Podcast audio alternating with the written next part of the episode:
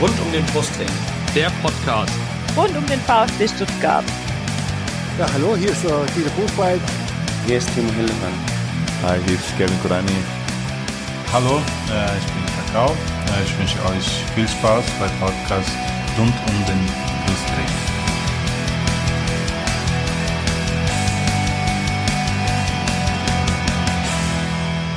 Herzlich willkommen zum Podcast rund um den Brustring. Mein Name ist Lennart.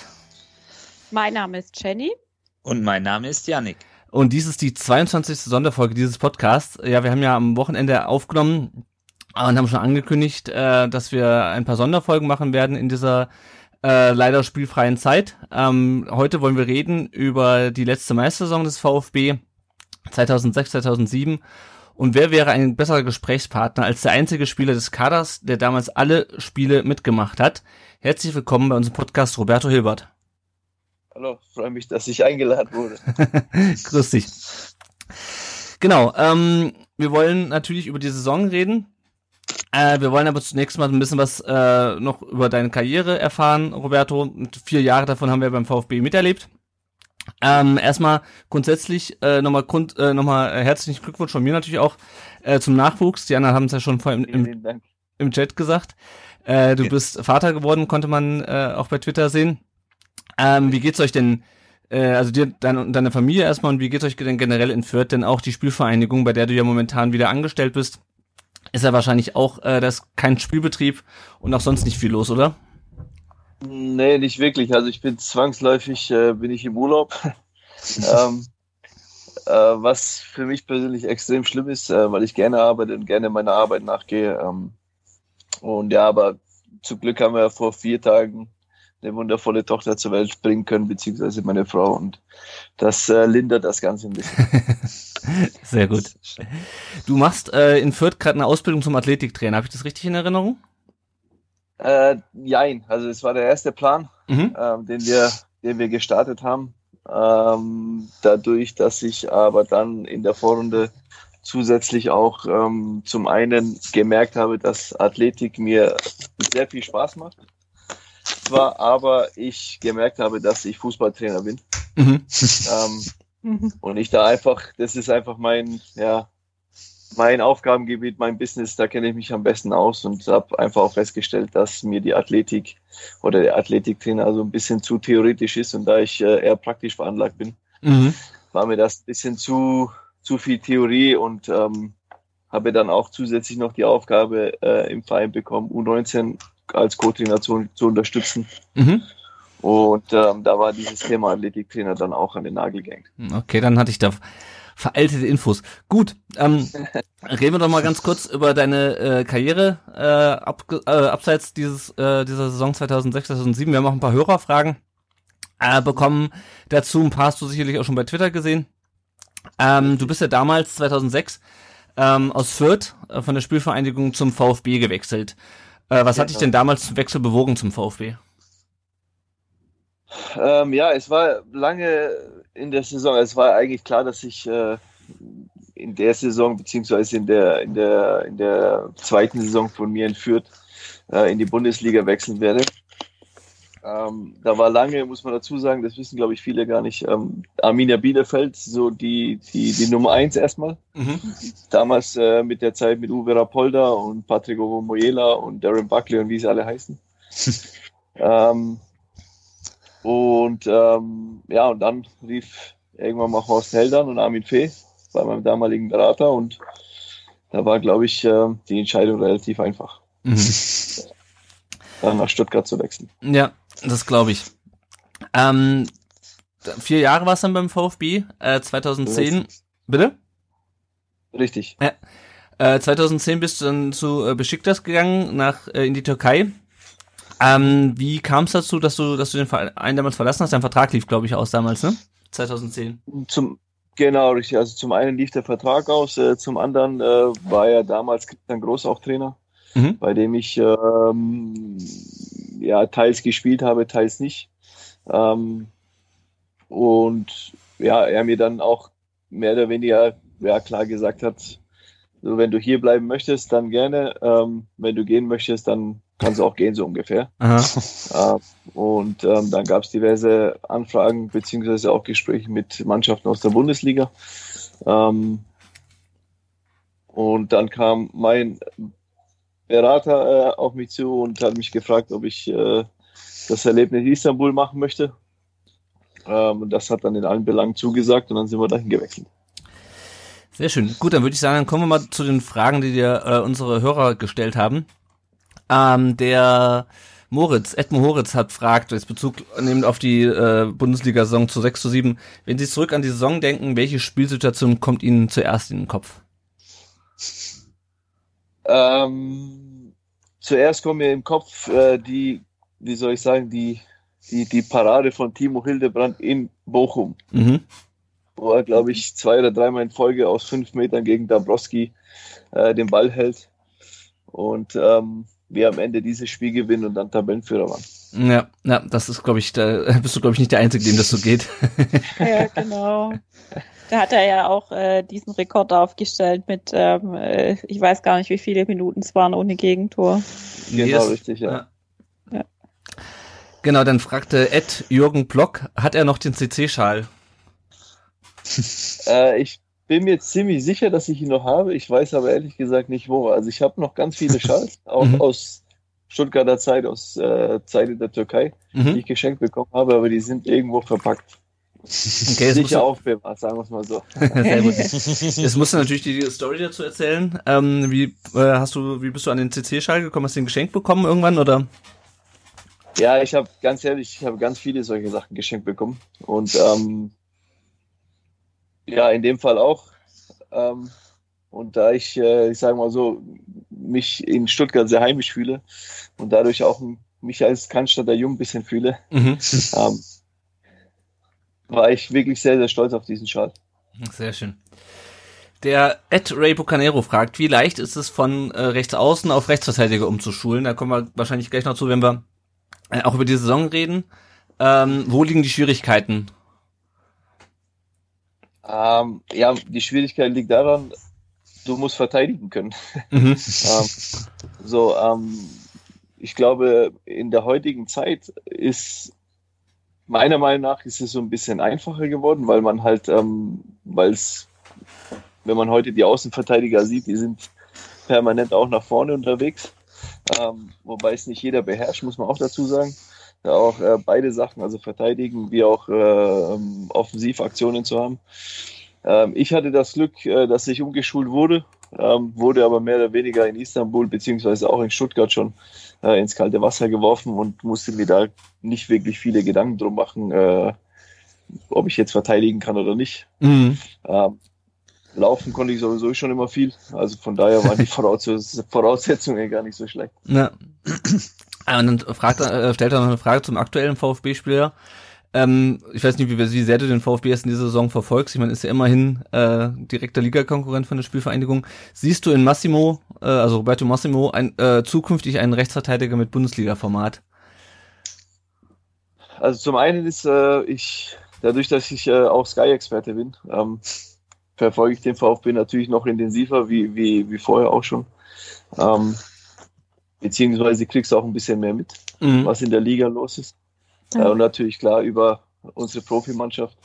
Ähm, ja, es ist immer schwierig zu sagen, wenn man einen Spieler noch nicht in der Bundesliga gesehen hat, weil ich glaube, viele, ähm, die noch nicht Bundesliga gespielt haben, und ich habe auch mit vielen natürlich jetzt im Jugendbereich und in der U23 und auch Jugendprofis bei uns in Fürth zu tun. Ähm, viele stellen sich sehr, sehr einfach vor, Bundesliga zu spielen, weil sie der Meinung sind, okay, in der zweiten Liga vielleicht ist mehr Kampf und äh, man muss mehr Fußball arbeiten wie spielen. Ähm, aber man vergisst halt so ein bisschen, dass das Niveau halt einfach noch höher ist in Mhm. der Bundesliga und auch die Gegenspieler einfach auch äh, vielleicht teilweise zwei, auch äh, wenn man, äh, was hat man, äh, Serge Gnabry bei Bayern zum Beispiel oder Mhm. Coman bei Bayern oder Sancho bei Dortmund, wie sie alle heißen, die sind natürlich äh, auf, auf Top-Niveau. Also es ist immer schwer zu sagen, ob man, ich glaube, der Junge hat sehr viel, sehr viel Potenzial, was das betrifft. Ähm, wie gesagt, aber ob er wirklich Bundesliga spielen kann, das muss man sehen, wenn der VfB wieder aufgestiegen ist. Mhm. Wie groß war dein Okay. Respekt damals vor dem, äh, vor dem Schritt in die erste Liga? Ich war natürlich super aufgeregt, ist ja klar. Also ich war der, ähm, ich bin aus der zweiten Liga gekommen mit äh, noch kein, kein äh, Bundesliga-Einsatz, dann zum äh, großen Verein wie dem VfB, auch wenn die Saison davor nicht wirklich gut war. Ähm, aber dennoch, äh, ich meine, da waren für mich sehr, sehr große Spieler schon da. Ähm, aber ich war so ein Typ, äh, das war auch in, in, der Türkei letztendlich so bei meinem Wechsel und dann auch nach Leverkusen. Ich habe mir da nie so einen großen Kopf gemacht, was könnte, was ich habe mir da nie wirklich große Gedanken gemacht, mhm. was könnte passieren, wenn oder wie auch immer. Ich habe das gemacht, habe meine Arbeit gemacht und hat es meistens funktioniert. Ja. Darf man wahrscheinlich ja auch gar nicht, weil das blockiert dann ja dann auch als Sportler, wenn man sich dann Sorge macht, reiche ich aus oder ja. Ja, negative Gedanken. Das, genau, was man genau, denkt, sieht man an. Mhm. Ja, dann haben wir noch weitere Frage. Der 8, der Tobi, äh, Tobinio 1893 hat gefragt, was war der ausschlaggebende Punkt, warum äh, wir Meister wurden? War der Spirit in der Mannschaft besonders oder gab es andere Gründe? Ich habe mir jetzt gerade vorhin in der Vorbereitung auf die Folge ähm, das kurze Statement von Thomas Hitzelsberger angeschaut ähm, zu dem Spiel in, in, ähm, in Stuttgart damals gegen Cottbus. Und er hat dann gesagt, ja, es hat immer total viel Freude gemacht, äh, ins Training zu kommen. Und ich habe meinen Job einfach unglaublich gern gemacht, weil so eine enge Bindung zwischen den Mannschaftskameraden einfach da war. Ähm, und du dich einfach so verstanden hast. Kannst du das so bestätigen? Oder siehst du eher andere P Punkte darin, ähm, also oder andere Gründe, äh, warum gerade diese Mannschaft damals Meister geworden ist. Man hat ja auch immer so ein bisschen gesagt, man hat damals mit VfB nicht so recht gerechnet. Ähm, also, ich, also alles, was du gerade gesagt hast, stimmt zu 100 Prozent. Also ich glaube, zum okay. einen ist, äh, auch wenn man die Saison davor sieht, ähm, hat definitiv keiner damit gerechnet, dass wir Deutscher Meister werden. ähm, das muss man ganz klar sagen. Ähm, zum einen, weil man Armin Fee eigentlich nur als Interimscoach geholt hat, auf einmal wird der Meistertrainer. Ähm, dann ähm, Team Spirit war unfassbar. Ich glaube einfach, ähm, die Gesamtmischung war einfach wirklich perfekt zusammengestellt aus wirklich alten Veteranen wie Markus Babel, ähm, ähm, Silvio Meissner ähm, als Kapitän, Fernando Meira, Timo Hildebrand als deutscher Nationalspieler, Thomas Hitzelsberger deutscher Nationalspieler. Äh, dann ja, also die jungen Wilden, zweite Generation mit Gomez, Kedira, Taski, ähm, Beck, dann kam ich als junger Spieler noch dazu. Ähm, ich glaube, da hat einfach diese Gesamtmischung gepasst. Von jung, alt, ähm, Führungsspieler etc. Ja, und dann kommst du halt äh, irgendwann mal in so einen Lauf rein und dann weißt du, irgendwann, wir haben letztendlich äh, gewusst, ey, eigentlich kann gar nichts mehr schieflaufen. Es läuft einfach. Mhm. Und ähm, ja, ich kann Hitze nur ähm, bestätigen, dass es einfach super, super viel Spaß gemacht hat.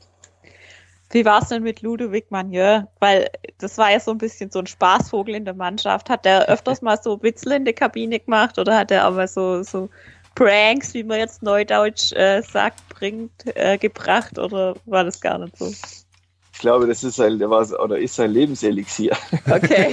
äh, also, ähm, ja, Ludo ist einfach ein unfassbar lustiger Mensch und ich glaube, es ist äh, mit ja, und meine Top 3 der lustigsten Mitspieler, die ich, glaube ich, hatte. ähm, also er spielt auf jeden Fall um die Champions League Plätze mit. Ähm, und ähm, ja, wie gesagt, solche Leute braucht man einfach und die halten dann auch einfach die Stimmung. Ja, ja das okay. glaube ich. Und ja, wie man so schön sagt, Pranks hat auf jeden Fall einige gebracht.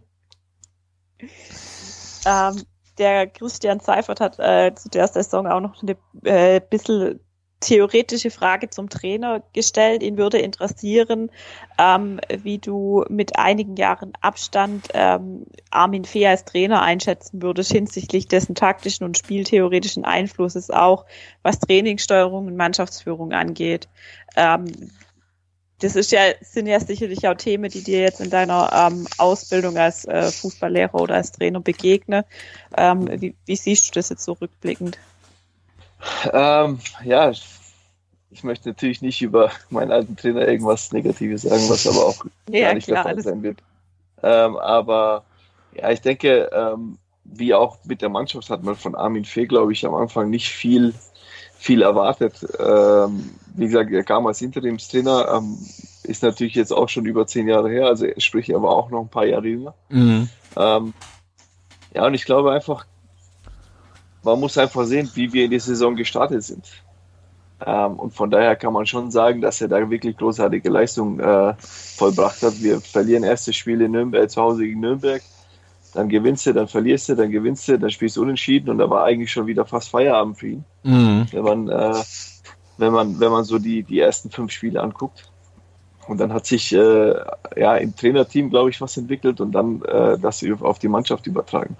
Und sicherlich hat er ähm, im Spieltaktischen ähm, auch noch nicht das gehabt, was er vielleicht äh, fünf oder zehn Jahre später hatte. Aber es war für ihn auch ein großer Lernprozess. Okay. ähm, dann gehen wir einfach mal weiter. Haben wir noch Fragen? Zwei haben wir noch. Okay, also. Ähm, Lars Laubehnx stellt ein bisschen eine ketzerische Frage. Warum sind deine Flanken immer hinter das Tor gegangen? warst ein cooler Typ beim VfB. Also so ein bisschen auf der einen Seite das Kompliment und dann hier so ein bisschen äh, scherzhaft diese Frage. Ich habe den Mario immer dahinter gesehen. Okay. Nein, ähm, ich kann mich nicht erinnern, dass so viele hinter das Tor geflogen sind. Aber. Ich wollte gerade sagen, das ist eigentlich ja, eher eine Eigenschaft von, von Magnan gewesen, oder? Dass die Flanken ja, genau, überall hingegangen sind. Ja, wir haben uns hier hin und her geflankt. ja, alles in Ordnung. Also Vielleicht, so schlecht sind meine Flanken gar nicht.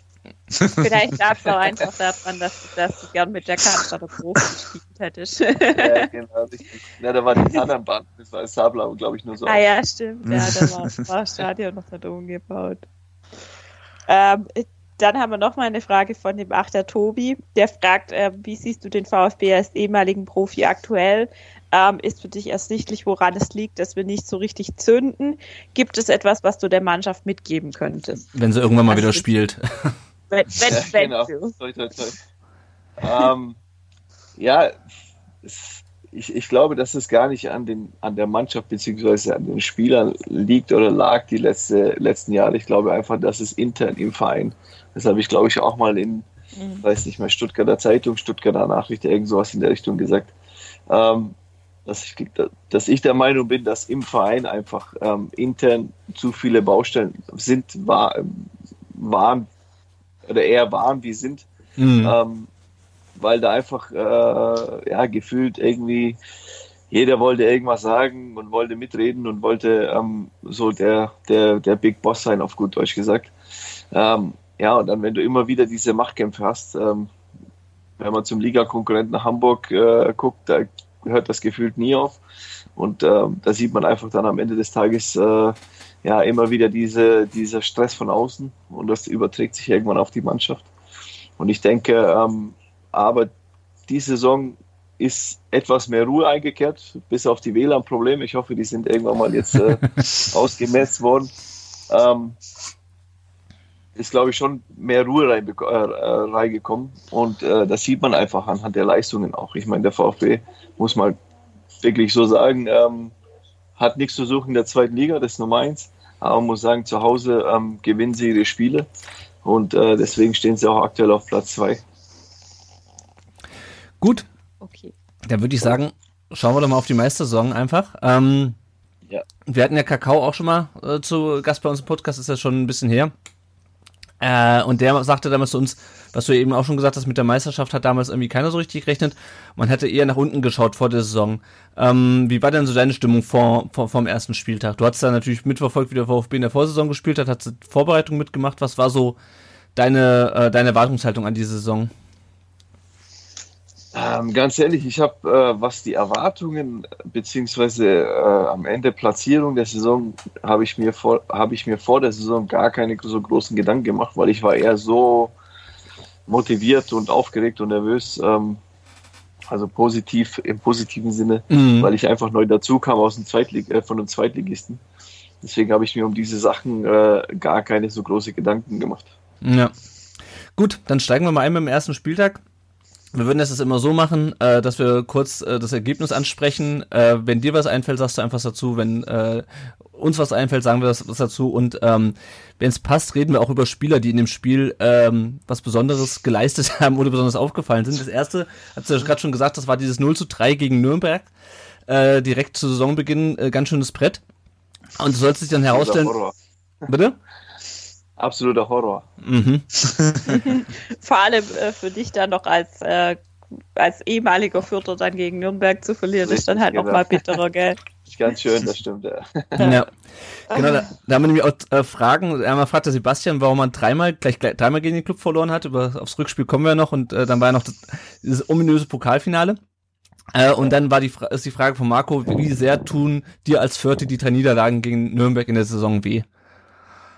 Ah, ganz ehrlich, ähm, ja, also ich, klar, ich in der Liga, ja, die, ich meine, alle drei tun weh. Ich, jede Niederlage schmerzt irgendwie. Ähm, was mich am meisten, äh, das äh, ärgert mich heute noch, ist das Pokalfinale. Mhm. Ähm, ja.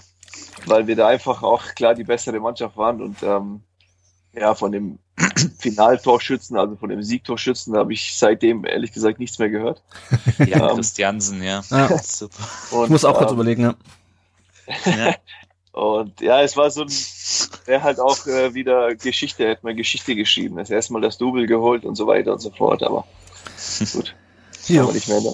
Gut. Übel, ja. Ähm, was auf jeden Fall außergewöhnlich war, war in diesem Spiel, dass Thomas Hitzelsberger damals aufgelaufen ist, und zwar als äh, Linksverteidiger. Das ist das, das erste und das letzte Mal, dass er in dieser Position gespielt hat. Ähm, und wir uns alle gedacht haben, um Himmels Willen, was haben sie denn dafür einen geholt? Ähm, er hat ja dann steil Karriere gemacht, offensichtlich. War das damals für dich als Mitspieler schon so ersichtlich, dass er später in so einer Führungsposition irgendwo bei einem Verein landen würde, wie er es jetzt ja beim VfB ist als ähm, Vorstandsvorsitzender von der AG? Ich sage ganz ehrlich, das ist genau das, was Hitze verkörpert. Also das ist, das ist Thomas Hitzesberger. Ich habe es, äh, glaube ich, vor nicht so langer Zeit bei Sky mal gesagt. Er ist für mich ein, äh, ja, so ein typ, diplomatischer Typ, ähm, der sich, der, äh, das meine ich aber ehrlich gesagt positiv. Also er ist einer, der sich sehr, sehr gut artikulieren kann, der wirklich gut reden kann und der vieles mit Kopf macht ein sehr belesener Mensch. Also von daher, ähm, ich wusste, dass Hitze nie Trainer wird. Nicht, weil er keine Ahnung hat, aber weil er einfach, er ist, er ist der Typ im Anzug. Das macht er, glaube ich, auch richtig gut. Mhm, ja. Kann, dem können wir bisher nur zustimmen, glaube ich. Ähm, Definitiv. Ja, dann ging es weiter, gleich mit einem spektakulären Spiel. Äh, das 3 zu 2 in Bielefeld, äh, auch darüber haben wir natürlich mit äh, Kakao gesprochen damals, als wir ihn interviewt haben. Äh, zwei rote Karten gab's damals. Ich weiß noch, über die eine habe ich mich furchtbar aufgeregt, weil das war, glaube ich, ein Handelfmeter äh, gegen äh, Osorio oder eine rote Karte wegen Hand gegen Osorio. Äh, lange, lange bevor wir diese ganzen Diskussionen geführt haben.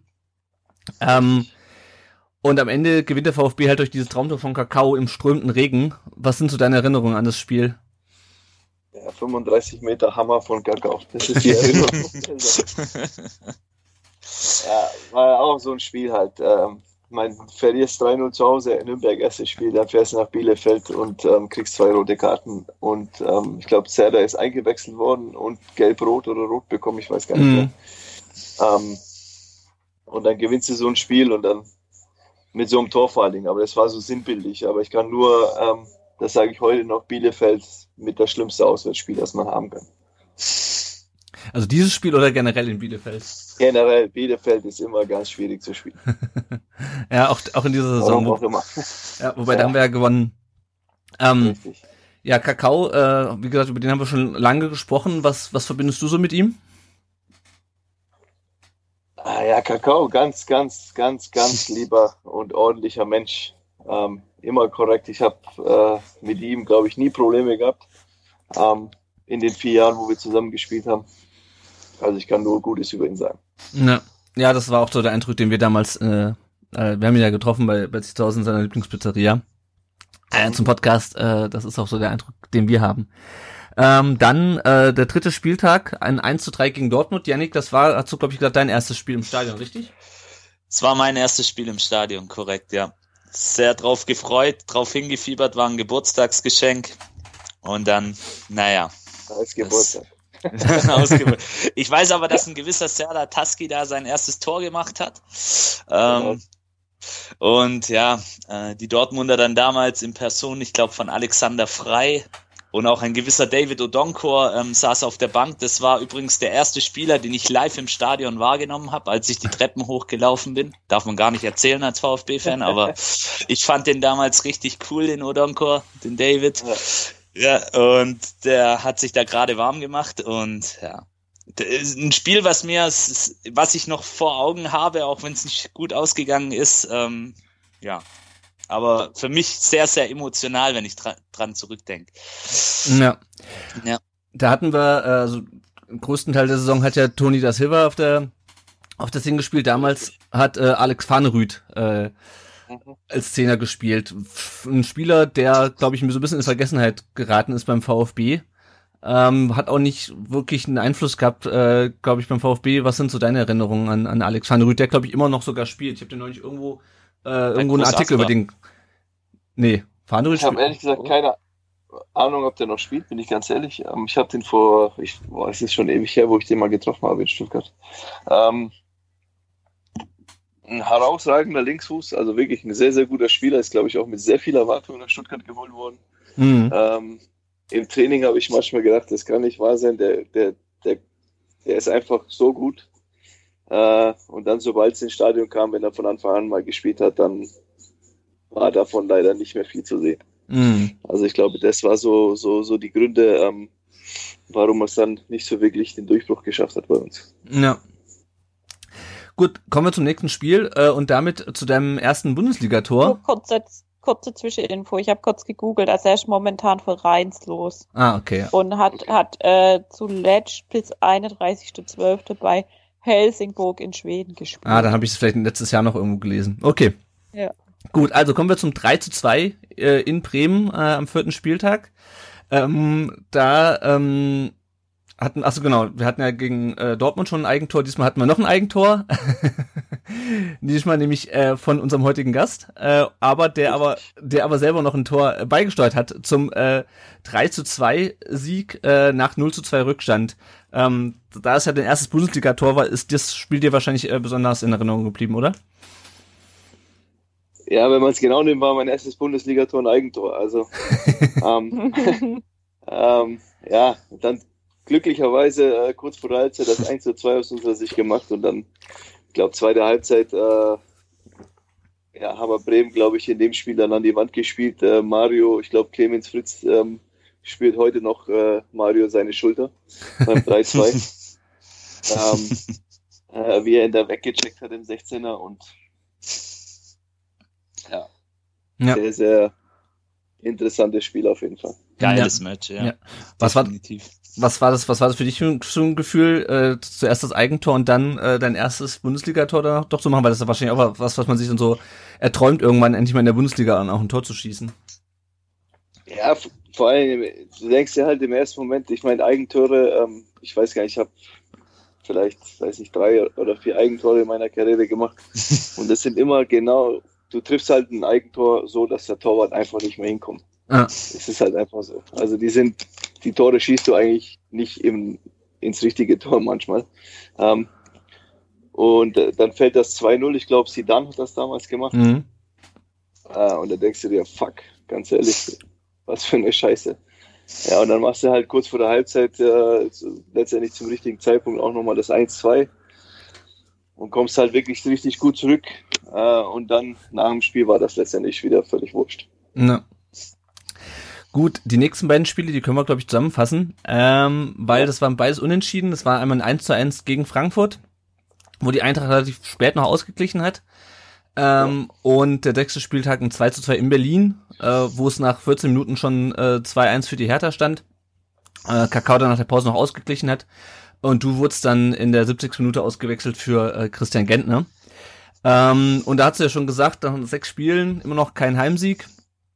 Äh, es war durchwachsen. Wie war da so die, die Stimmung in der Mannschaft? Ich meine, sechster Spieltag ist natürlich noch nicht so wahnsinnig weit rein in die Saison, aber es ist ja schon äh, ja so ein erster Indikator äh, meistens so, in welche Richtung es, ge es gehen könnte. Ja, genau. Da warst du erstmal letztendlich in der, in der Realität. Ähm, und wie ich schon vorhin gesagt, ähm, nach dem, ja, eigentlich nach dem Spiel Dortmund, ähm, äh, war schon, wurde natürlich schon ein bisschen auch die, die Kritik lauter, äh, was Armin Fee betrifft. Damals, ähm, dann spielst du 1-1 zu Hause, Frankfurt 2-2 in Berlin. Ähm, ich glaube, wie es Kakao auch gesagt hat, da, da schaut man dann eher nach unten wie nach oben. Mhm. Kommen wir zum äh, nächsten Spieltag, 3-0 gegen Leverkusen. Das erinnere ich mich noch dran, weil ich da auch im Stadion war. Und das war irgendwie so ein erstes äh, Ausrufezeichen. Äh, du hast das 1-0 von, äh, von Mario Gomez vorbereitet. Ich erinnere mich an, ich hoffe, ich habe es richtig in Erinnerung, ich erinnere mich an Freistoßtor von Thomas Hitzelsberger nach Handspiel von Ramelow, glaube ich. Das ist im Ramelow, der die rote Karte gesehen hat. Genau, genau, das ist irgendwie mir noch so in, in Erinnerung geblieben. Ähm, Stimmt, ich habe gegen Carsten Ramelow gespielt, Wahnsinn. Ja, ja Carsten Ramelow. Bernd Schneider stand auch, ja. Hans-Jörg Gut im Tor. Hab ja. neulich nochmal ein Interview mit, mit Ramelow in der, in der Freunde, ich glaube in der aktuellen Freunde ist ein Interview mit äh, Carsten Ramelow und Jens Nowotny. Äh, das sind also, Weltklasse, Weltklasse. Äh, Gonzalo Castro war auch schon auf dem Platz. Genau, das, ja, genau. Gonzalo Castro hat auch schon, das wollte ich dann, da wäre ich dann beim, beim Rückspiel drauf gekommen. Genau, Gonzalo Castro hat damals auch schon für Leverkusen gespielt. Und wenn man sich das anguckt, ein sehr junger Gonzalo Castro mit, mit so einer Justin Bieber ja, Gedächtnisfrisur. Junges Talent. Da müsste der ja quasi gerade aus der Jugend entsprungen sein. 17 Jahre alt. Ja, krass. 17 Jahre alt. Ja. Ja, ja, ja. Kann so schließt, gar nicht mehr vorstellen. so schließt sich der Kreis. Mit, ja. Zusammen mit der U21 sogar schon. Bitte? Wir haben äh, zu der Zeit auch in der U21 ah. schon zusammen gespielt. Ah. Cool. So ist das, ja. Äh, dann gab es ein, ein 1 zu 1 in Wolfsburg. Äh, das hieß, der VfB war weiter umgeschlagen. Ähm, du bist in der 86. Minute ausgewechselt worden für Daniel Birovka, der ja äh, später auch äh, Trainer geworden ist äh, bei den 60ern. Ähm, was verbindest du mit Daniel Birovka? Ähm, wir waren lustigerweise das erste halbe Jahr Zimmergenossen. Mhm. ähm, wo ich, äh, obwohl ich ihn wirklich schätze und sehr mag, äh, froh bin, dass das dann sich geändert hat. hat er geschnarcht? nee, das nicht, aber äh, aufgrund seiner gefühlt, ich weiß nicht, wie viele Bandscheibenvorfälle äh, hat er mit der Matratze immer am Boden geschlafen und je nach oh. Größe des äh, Hotelzimmers oh äh, wurde es dann gegebenenfalls auf dem Weg zur Toilette äh, etwas eng. ähm, ja, aber ein ganz, ganz feiner Kerl, muss man sagen. Ja. Gut. Cooler Typ, ja. Dann äh, kommen wir zum neunten Spieltag, 3 zu 0 gegen Schalke. Äh, ja. dem späteren Meisterschaftskonkurrenten, da kommen wir gleich noch zu. Äh, und äh, das Spiel ist natürlich vor allem deswegen in Erinnerung geblieben, weil Sami Khedira da seine ersten beiden Tore äh, für den VfB gemacht hat, ähm, der ja auch vor der Saison gerade in die erste Mannschaft hochgerückt war. Ähm, was fällt dir zu Sami Khedira ein? Hast du da schon gesehen, Absolut. was er später, später für, ein, für ein grandioser Fußballer wird? Ähm, ja, natürlich, ja, auf jeden Fall. Also Sammy, klar, großes Talent, keine Frage. Ähm, dass er natürlich so hinlegt, muss ich sagen, hat er mich selber ein bisschen überrascht, bin ich auch ganz ehrlich. Ähm, aber absolut großen Respekt, also absolut geile Karriere ähm, bei unfassbar großen Vereinen gespielt, äh, Champions League-Sieger geworden. Ähm, Hammer. Ja. Und glaubst du, er kommt nochmal zurück zum VfB, so zum Karriereausklang? Kannst, kannst du dir das vorstellen? Ich weiß nicht, wie wohl er sich im Ausland fühlt. Ähm, ich glaube, er fühlt sich in Turin äh, aktuell sehr, sehr wohl, wenn ich da so wie ich das sehe. Schauen wir mal, lassen wir uns überraschen, ehrlich gesagt. Ja. Ist auch sehr angesehen dort, ja. Sehr beliebt. Ja. Dann kommen wir äh, zum zehnten Spieltag. Äh, 4 zu 2 gewinnt der VfB, damals in Aachen. Äh, für Aachen hat damals übrigens ein gewisser Vedat Ibisevic getroffen. Ach hey. Ja, genau, dann sieht man, wie lang das, schon, wie lang das schon her ist. Oh Gott. Äh, und der VfB gewinnt durch, äh, unter anderem durch einen Doppelpack von Marco Streller. Ich weiß gar nicht, was der aktuell macht. Der war eine Zeit lang beim FC Basel auf jeden Fall in verantwortlicher Position. Ich weiß nicht, ob es noch ist. Sportdirektor? Sportdirektor? Ja, war Sportdirektor, glaube ich, irgend sowas, ja. Ja, genau. Top-Joker, Marco Streller. Ja, genau. Vor allem markant durch seinen, durch seinen, bitte? Ich schau mal nebenher kurz. Ja, mach das. Äh, worum, woran ich mich auf jeden Fall erinnere, ist sein, sein Lockenkopf. Ähm, ja, Marco Streller, einer äh, der äh, VfB-Stürmer. Äh, was, was fällt dir zu ihm so in der Retrospektive ein? Wie war er so drauf? Ja, das ist, was ich, was ich äh, vor, also ganz am Anfang gesagt habe. Das ist äh, diese Mischung. Mhm. So, äh, Marco Streller war letztendlich Stürmer Nummer drei ähm, hinter Kakao und Mario ähm, und hat letztendlich, und das wusste er auch, äh, und hat aber nie irgendwie ja, den Stinkstiefel raushängen lassen oder, oder irgendwie jetzt äh, eher Palaver gemacht, dass er irgendwie irgendwelche Ansprüche, sicherlich wollte jeder spielen, aber er hat schnell gemerkt, äh, dass er an den beiden, weil die Alter einfach auch super funktioniert haben, nicht, nicht wirklich vorbeikommt. Mhm. Aber wenn er, wenn er eingewechselt wurde, wenn er mal von Anfang an gespielt hat, dann hat er halt funktioniert. Und ähm, auch in der Kabine immer für einen guten Spruch gut, immer gute Stimmung verbreitet. Ja. Und das, was ich halt anfangs gesagt habe, mit dieser, mit dieser guten Mischung einfach. Ja. Das also ich habe jetzt mhm. ähm, rausgefunden, dass er bis ähm, 14.06.2019 tatsächlich Sportdirektor beim FC Basel ähm, war und es steht auf der Transfermarkt.de Seite im Moment, dass er dort noch Verwaltungsratmitglied ist. Okay. Ähm, ob das jetzt noch so aktuell ist, wenn er als Sportdirektor entlassen wurde und noch im Verwaltungsrat sitzt, weiß ich nicht. Vielleicht ist er aufgestiegen, wer ähm, weiß.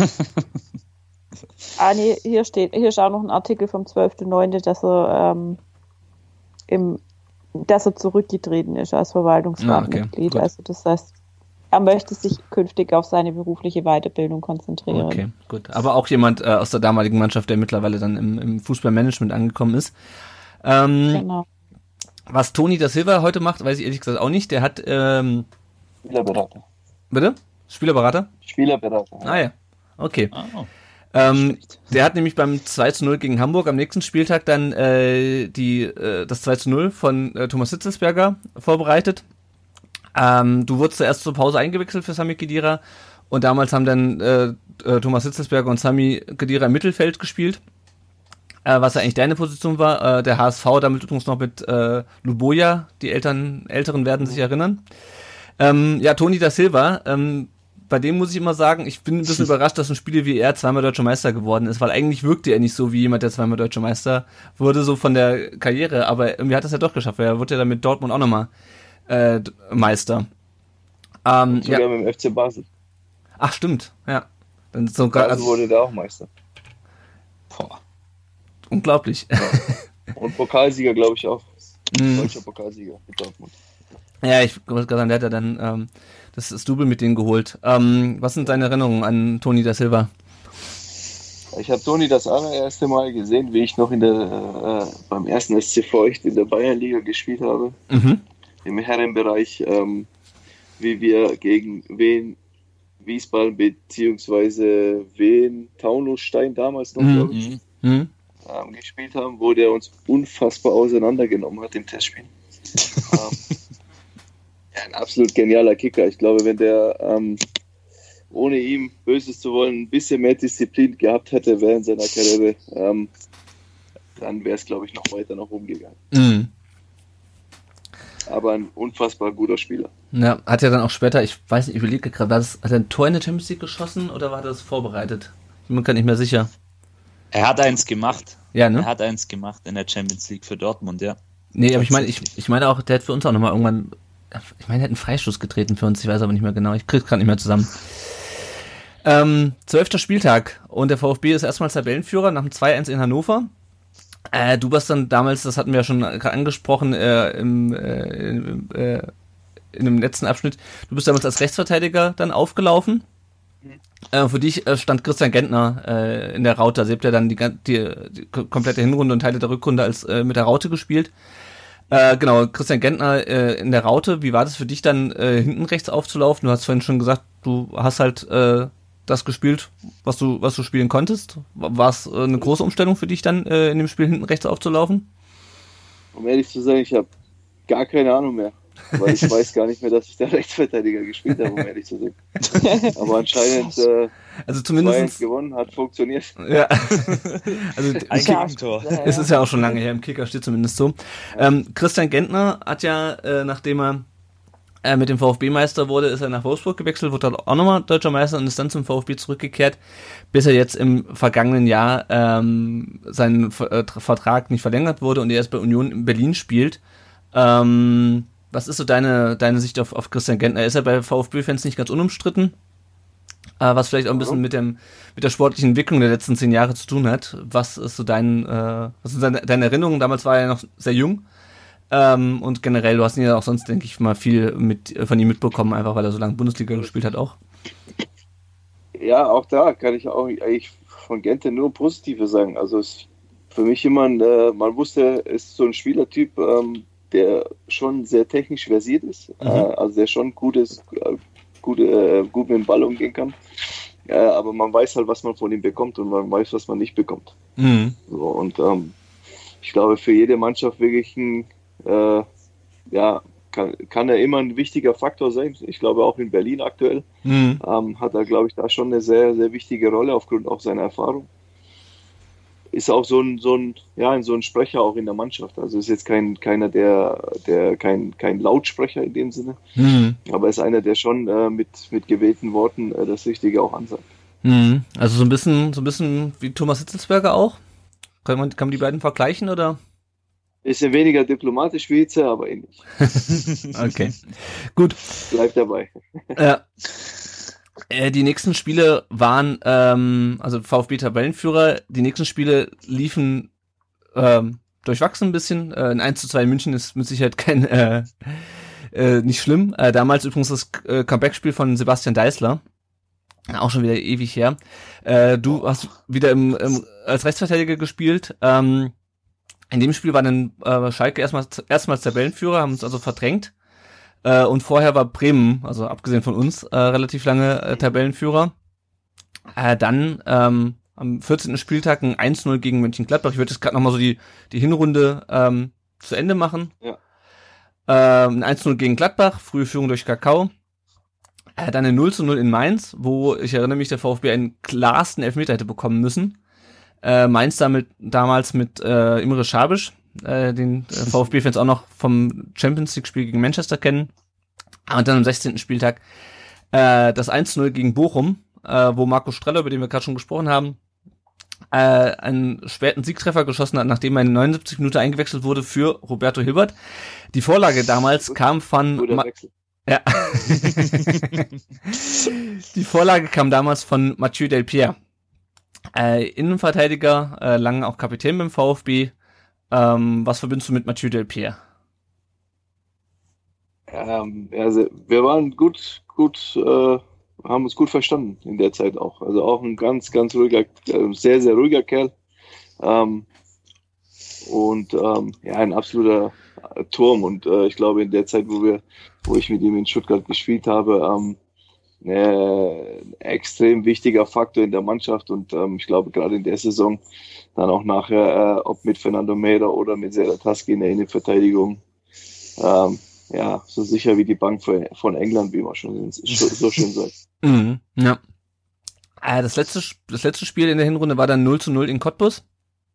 Äh, da wurde so eingewechselt äh, für Arthur Boca äh, der ja auch noch vielen VfB-Fans in Erinnerung ist. Äh, was sind so deine Erinnerungen an äh, Arthur Buka?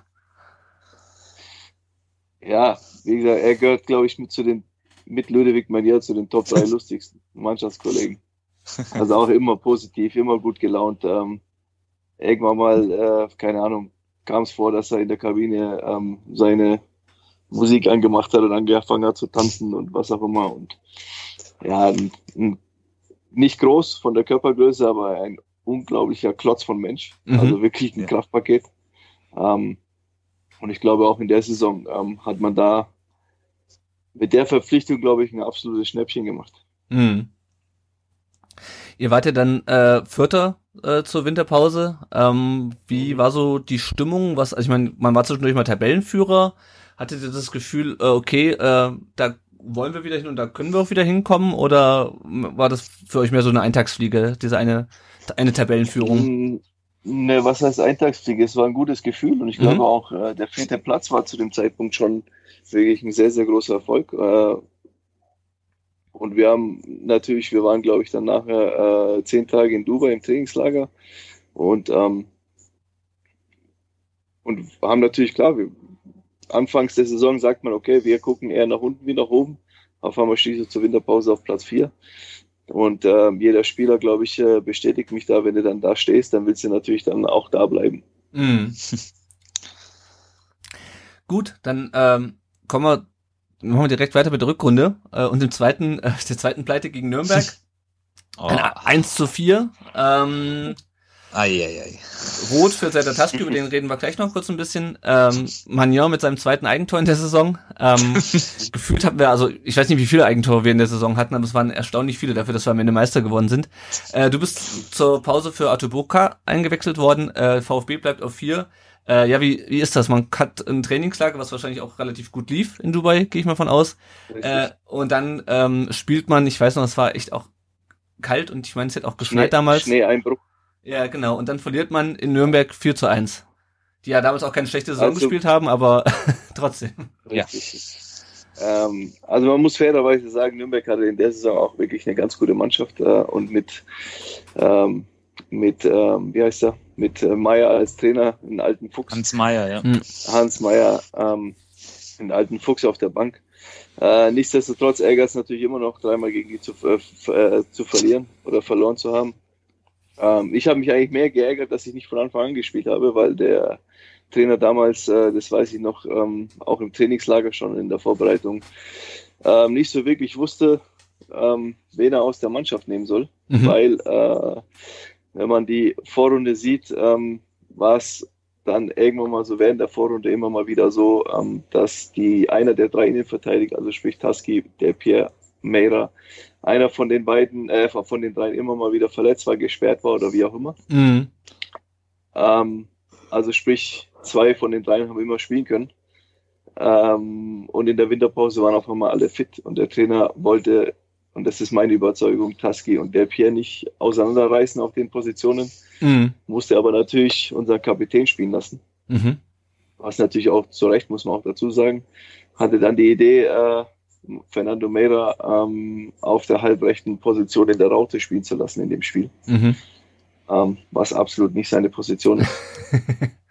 was er mir auch übrigens bestätigt hat. Ja. Ähm, ja. Und dann kommst du in der Halbzeit rein und verlierst 4-1. Mhm. nicht wirklich schön. Ne, das glaube ich. Ähm, ja, ich hatte gerade schon gesagt, so sehr der Taski damals mit einer, mit einer roten Karte. Später auch lange Jahre VfB-Kapitän, damals äh, auch noch, äh, wie du vorhin gesagt hast, auch zweite, zweite Welle junge Wilde. Ähm, was, was verbindest du mit, mit Serda? Viel, wir sind heute noch Freunde, lustigerweise. Wir schreiben uns regelmäßig. ähm, sind immer noch, noch, noch äh, ja, wie gesagt, Freunde, äh, noch eine Verbundenheit da und ja. Ja, sehr schön. Ah, dann ging's äh, gut weiter, nämlich mit einem 3 zu 2 äh, gegen Bielefeld wieder, diesmal, diesmal aber äh, diesmal die Tore von Gomez und Kakao. Der VfB rutscht wieder auf Platz drei und dann am 20. Spieltag ein 1-0 in Dortmund, die ja damals auch gegen den Abstieg gekämpft haben, äh, hinten raus. Mhm. Äh, du wurdest eingewechselt in der 76. Minute ähm, für Andy Beck, der ja bis letztes Jahr auch noch beim VfB gespielt hat, damals auch noch ein äh, Jungspund. Ähm, was, was sind deine Erinnerungen an, an Andy Beck, beziehungsweise du hast ihn ja dann auch noch die letzten Jahre in der Bundesliga äh, erlebt, als er dann wieder beim VfB gespielt hat? Ähm, ja, auch mit Andi äh, sind wir immer noch in Verbindung hin und wieder. Ähm, war auch mein Nachfolger in Istanbul mhm. ähm, auf der Position. Ähm, ist glücklicherweise zweimal Meister geworden in der Türkei. Was mir für wert geblieben ist, leider. Mhm. Du, bist, ähm, du bist Pokalsieger geworden, ne? Mit Besiktas. Genau, ja, richtig. Ja. Genau, richtig. Ähm, und ja, Andi auch ein super, super intelligenter junger Mann, ähm, der wirklich äh, eine beeindruckende Karriere hinter sich hat, jetzt auch, glaube ich, den richtigen We Weg gewählt hat, ähm, nochmal ins Ausland zu gehen und ich hoffe, dass er seinen Weg da weiterhin geht. Ja. Kannst du den auch Trainer, äh, später als, äh, als Trainer vorstellen oder irgendwo im, im, im Management? Ähm, sowohl als auch. Also ich glaube, Andi ist, ist ein sehr anpassungsfähiger Mensch. Mhm. Ähm, das habe ich jetzt auch aus, äh, aus äh, Informationen aus der Türkei, dass er da auch zum Beispiel äh, schnell oder gut Türkisch gelernt hat, zum Beispiel, mhm. was nicht viele, viele können oder lernen. Und ähm, er ist ein sehr belesener Mensch auch und ich glaube, ähm, ich kann mir ihn schon vorstellen da an der Seitlinie. Ja, ja. Es war ja auch immer so damals, ähm, das, was über ihn berichtet wurde, dass er mit seiner, äh, mit seinem kleinen Auto, ich weiß nicht mehr, was es für eine Marke war, aber auf jeden Fall irgendwie irgendwas äh, un unprätentiöses oder genau. Äh, Ja, genau, mit dem Saab und dass er, dass er irgendwie viel liest und so. Ähm, er ja. war ungefähr 350 Jahre alt, dieses Auto. ja, also ich glaube, heutzutage fährt auch irgendwie fast keiner Saab mehr, beziehungsweise ist ja auch irgendwie echt so eine, Die Marke so eine Low-Marke in Deutschland. Die stellen gar keine Autos mehr. ja. Hey, ich habe lustigerweise neulich so. mal bei ähm, Biete Rostlau-Besuche Traumauto hat tatsächlich mal jemand unbedingt einen Saab gewollt und dachte mir dann schon so, da musste ich dann kurz an, an Andy Beck denken und dachte dann so, ah ja, vielleicht war es irgendwie ein Verwandter von ihm.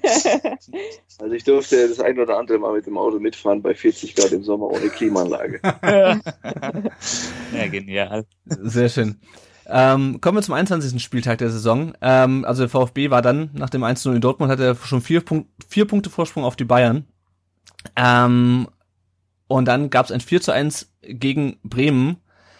Ähm, und auch das war wieder äh, ein Paradespiel für dich. Ähm, nicht nur, dass Bremen Zweiter war, sondern du hast noch das äh, 1-0 relativ früh gemacht. Wir haben dann auch mhm. relativ häufig äh, frühe Führungen herausgeschossen. Äh, und die Vorlage so 4 zu 1 durch Streller gemacht. Und das äh, ereignisreichste war, äh, dass Ludovic Manier ein Tor ge sogar gemacht hat. Was sind denn deine Erinnerungen äh, so an das Spiel, gerade nachdem man dann auch irgendwie ein bisschen Vorsprung sich auf die Bayern herausgearbeitet hatte, dann so ein Spiel gegen den Tabellenzweiten zu machen, gegen den direkten Konkurrenten? Ja, ich glaube, es waren dann so die Spiele, wo, wo man äh, vor allem gerade so, so Mannschaften äh, wie Bremen oder auch dann der nächste Gegner Frankfurt, äh, das sind einfach so Mannschaften auch gewesen in der Saison, die uns gelegen haben. Ähm, die selber auch Fußball spielen wollten. Also ich glaube, ich meine sogar Bremen hat auch in der Raute gespielt mit mhm. Sporowski, Diego auf der 10 meine ich. Ähm, und ich weiß noch, ich habe sogar gegen Pierre Vomé, glaube ich, gespielt. Mhm. Ah, ja, äh, also der war links Boah, hinten. Pierre Vomé. Ja. Und ähm, wer war dann noch? Ich glaube, Herr Mertesacker in den Verteidiger und so weiter. Ähm, und das waren einfach so Mannschaften, die uns auch äh, letztendlich immer die Karten gespielt haben, weil die selber spielen wollten, die wollten selber das Spiel machen. Und wir haben dann ähm, ja, mit unserem heutzutage sagt man guten Umschaltspiel dann letztendlich da auch den, den Dosenöffner gehabt. Mhm. Ist ja heutzutage tatsächlich auch immer noch so, dass der VfB besser spielt bei Mannschaften, bei denen es mitspielen können, wie bei äh, Mannschaften, die sich jetzt irgendwie Richtig. inaktiv hinter reinstellen. Also ja. History ja. repeating. Ja, ja. Über äh, Ludo haben wir gerade schon ein bisschen äh, gesprochen. Ich glaube, das brauchen wir jetzt nicht nochmal alles wiederholen, es sei denn, äh, du möchtest unbedingt was loswerden äh, über ihn oder zu ihm. Was für eine, äh, was ich freue mich, dass er in der Saison auch ein Tor schießen konnte. ja, das war nicht, das war nicht selbstverständlich. Also ich, die Hälfte der Zeit habe ich mich über Magnon aufgeregt damals und die andere Hälfte habe ich mich gefreut. ähm, Du hast gerade schon angesprochen, 4-0 in Frankfurt dann äh, am 22. Spieltag, wieder eine frühe Führung, wieder durch Roberto Hilbert. Äh, und äh, zum 3 zu 0 äh, trifft äh, Ricardo Osorio, unser mexikanischer äh, Außenverteidiger. VfB schiebt sich damit äh, wieder auf Platz 2. Osorio war ja zusammen mit Pardo, äh, das waren unsere beiden Mexikaner damals. Ähm, wie, was, was sind so deine Erinnerungen an ihn? Er ist ja später auch wieder zurück nach Mexiko gegangen. Richtig. Auch da mit Ricardo immer noch Kontakt. Ah, cool. Ähm, und ähm, ja, wenn ich an ihn denke, denke ich immer an die Länderspielpause. Ähm, weil er kam zurück und war komplett deformiert. Also er hat diese ganzen, äh, Reisestrapazen und äh, freitags erst wieder zurückgekommen aus wo auch immer, wo die halt auch immer wieder gespielt haben. Mhm. Am anderen Ende der Welt gefühlt von uns aus gesehen. Ähm, und ich meine sogar, dass der Trainer ihn äh, nach den Länderspielpausen meistens gar nicht aufgestellt hat, weil er das gar nicht auf die Kette bekommen hat. Mhm. Gut, dann kommen wir zu äh, vier Spielen äh, in Folge, die der VfB nicht gewinnen konnte. Äh, 0 zu 0 gegen Hertha, mit dem ich ehrlich gesagt nachher nichts mehr verbinde. Also ich weiß nicht, wie es dir geht, aber das ist so ein Spiel, das nee, ich komplett aus der Erinnerung ver, äh, getilgt habe. Dann 1 zu 3 in Leverkusen, äh, da hatte ich schon gesagt, äh, Castro auch in diesem Spiel äh, gespielt. VfB fällt dann wieder auf den dritten Platz. Dann gab es ein 0 zu 0 gegen Wolfsburg. Äh, das ist das einzige Spiel äh, von Michael Langer gewesen damals. Äh, und ein gewisser Timo Hammel saß als Ersatzkeeper auf der Bank. Das ist auch ein Name, den ich überhaupt nicht mehr verfolgt habe. Also wenn du mich gefragt hättest, wer äh, wie dritter Torwart in der Saison war und äh, mal auf der Bank saß als Ersatzkeeper, Timo Hammel wäre mir nicht eingefallen. Ich weiß auch nicht mehr, was der später gemacht hat. Äh, weil Timo Hildebrand erkältet war. Äh, und bevor wir zu Team Hildebrand kommen, ähm, der größte Aufreger des Spiels war eigentlich äh, Mario Gomez, der erst verletzt ausgewechselt wurde und sich dann so über seine Verletzung geärgert hat, dass er auf den Medizinkoffer geschlagen hat und sich dabei noch die Hand gebrochen hat. Was musste der sich hinterher in der Kabine anhören? viel, viel Gelächter. ja, das ist so ein bisschen wie, wie bei Ding, bei, ähm, bei Campino mit der mit dem Tritt in die äh, Mülltonne, der sich dann den Fuß gebrochen hat. Richtig. Aber ja. witzig. Also heute unfassbar lustig. Was war so, ähm, wie, wie war so die Stimmung? Aber also klar war natürlich lustig mit der äh, einigermaßen lustig mit der gebrochenen Hand, ähm, aber dass Mario Gomez sich verletzt. Ähm, was hat euch das oder habt ihr euch da angefangen, irgendwie Gedanken zu machen? Äh, es war ja dann auch schon das dritte Spiel in Folge, was, was man nicht gewinnen konnte. Ähm, und dann Ge kam noch die ja, Verletzung Gedanken, dazu. Gedanken in dem Sinne weniger, glaube ich. Ähm, ich glaube eher, dass Mario nicht spielen konnte, weil er halt absolut der Top-Stürmer war in der Saison, auch für uns. Natürlich mit Kakao zusammen, aber ich glaube, Mario hat da noch ein bisschen mehr aufgrund seines Alters auch äh, für, für Aufsehen erregt. Mhm. Ähm, ja, es ist grundsätzlich immer bitter, wenn so ein Top-Stürmer dann aus seiner Mannschaft wegen, ich meine, der war eh verletzt am Knie, mhm. von daher war die Hand jetzt nicht so wirklich das Problem. Ähm, aber wenn natürlich ein Spieler sich verletzt im Spiel und dann erstmal nicht einsetzbar ist, ist es ein bisschen bitter. Äh, äh. Reden wir noch kurz über, über Timo Hildebrand. Äh, auch den hatten wir schon mal im, im Podcast äh, zu Gast. Ah, mit dem haben wir geredet. Wir hatten gerade schon die, die Parade gegen Bochum ähm, angesprochen. Ähm, da kommen wir gleich noch zu. Äh, er hat ja den VfB nach der Saison äh, verlassen, ist nach Valencia gegangen. Ähm, hättest, du, hättest du gerne noch länger mit ihm zusammengespielt? Ähm, zum einen ja, ähm, weil ich glaube, das wäre die richtige Entscheidung gewesen vom Timo, äh, mhm. äh, noch ein Jahr länger bei uns zu bleiben. Ähm, rückblickend ähm, muss ich einfach sagen, dass es nach Valencia zu gehen ein ganz großer Fehler war, ähm, weil sich mit äh, damals Canizares im Tor ähm, zu konkurrieren, eine absolute Valencia-Legende. Ähm, wäre im Prinzip das gleiche gewesen, wenn man in der Zeit zu Bayern München gegangen wäre und gesagt hätte, ich will Oliver Kahn verdrängen. Also, mhm. Ja, mir fiel ja gerade noch ein anderer ähm, Torhüter ein, der, nach, der zum Bayern gegangen ist, um irgendwie zu verdrängen. in jüngerer, jüngerer Vergangenheit. Äh, ja. und ähm, ja, aber ich denke, das war grundsätzlich für Timo eine, eine, eine Erfahrung wert. Mhm. Und ähm, ja, ich hätte ihn auf jeden Fall länger bei uns gerne gesehen. Ja. Kurzer Einschub zu Timo Hammel. Ich habe ihn gerade mal ähm, gegoogelt. Also der hat sich mehr oder weniger, ähm, hat noch in unserer zweiten Mannschaft gespielt, war dann eine Weile vereinslos und ist dann ähm, beim FC St. Gallen gelandet, ähm, war dann beim FSV Bissingen, ähm, in Reutlingen, und ähm, hat seine Karriere dann im Jahr 2018 beim GSV Meichingen okay. Bei Sindelfingen ähm, beendet. Also nur so random Info. Ja, ja. Was seitdem tut, habe ich jetzt nichts dazu gefunden. Ja. Kurz nochmal zu, zu Hildebrand, der hat ja als Torhüter natürlich eine wichtige äh, Position auf dem Platz inne gehabt. Wie war der so als, als Typ äh, auf dem Platz? Äh, ja, schon einer, der was gesagt hat, aber trotzdem auch wieder so, so eine Mischung aus eher ruhige Person und, und äh, ja, und auch so Fürsprecher der Mannschaft. Ähm, mhm. Und ich glaube, grundsätzlich wurde Timo so ein bisschen immer ein bisschen als Torwart unterschätzt, auch aufgrund seiner Größe, weil mhm. er natürlich nicht so der durchschnittlich große Torwart war. Oder ist, oder war, mehr oder weniger ist er, ja. ist er nicht gewachsen. Ich Jahren, gesagt. Eher geschrumpft. ähm, aber ich meine, vor allem in der Saison, ne, absolut genial gehalten. Also unfassbar. Ah, ah, ah. Gut, dann kommen wir zum nächsten Spiel. Äh, das war ein 0 zu 1 äh, auf Schalke.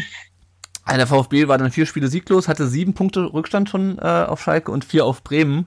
Ähm, wie, war, wie war so die Stimmung bei euch nach, diesem, nach diesem Spiel? Ähm, das weiß ich noch nicht gut, auf jeden Fall. Ähm, weil du halt ähm, wusstest, mit dem Sieg kommst du wieder ran. Ähm, und wie man sieht, 26. Spieltag, die Saison wird weniger. Mhm. Man ist oben dabei, hat die Möglichkeit äh, ranzukommen und dann verlierst du da und ähm, dann sieben Punkte Rückstand.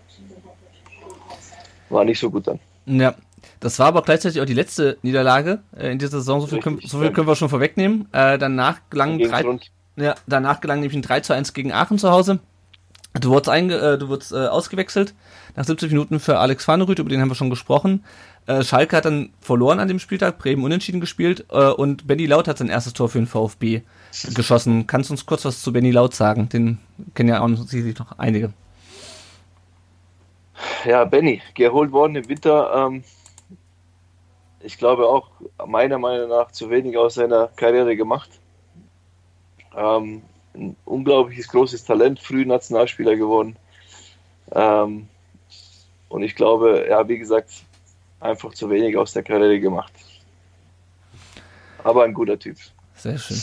Gut, dann gab es ein 4 zu 2 in Hamburg, ähm, wo der VfB nach 51 Minuten schon 4-0 in Führung lag, unter anderem dank eines Tores von dir. Und das Besondere an diesem Spiel waren, es waren alles Kopfballtore.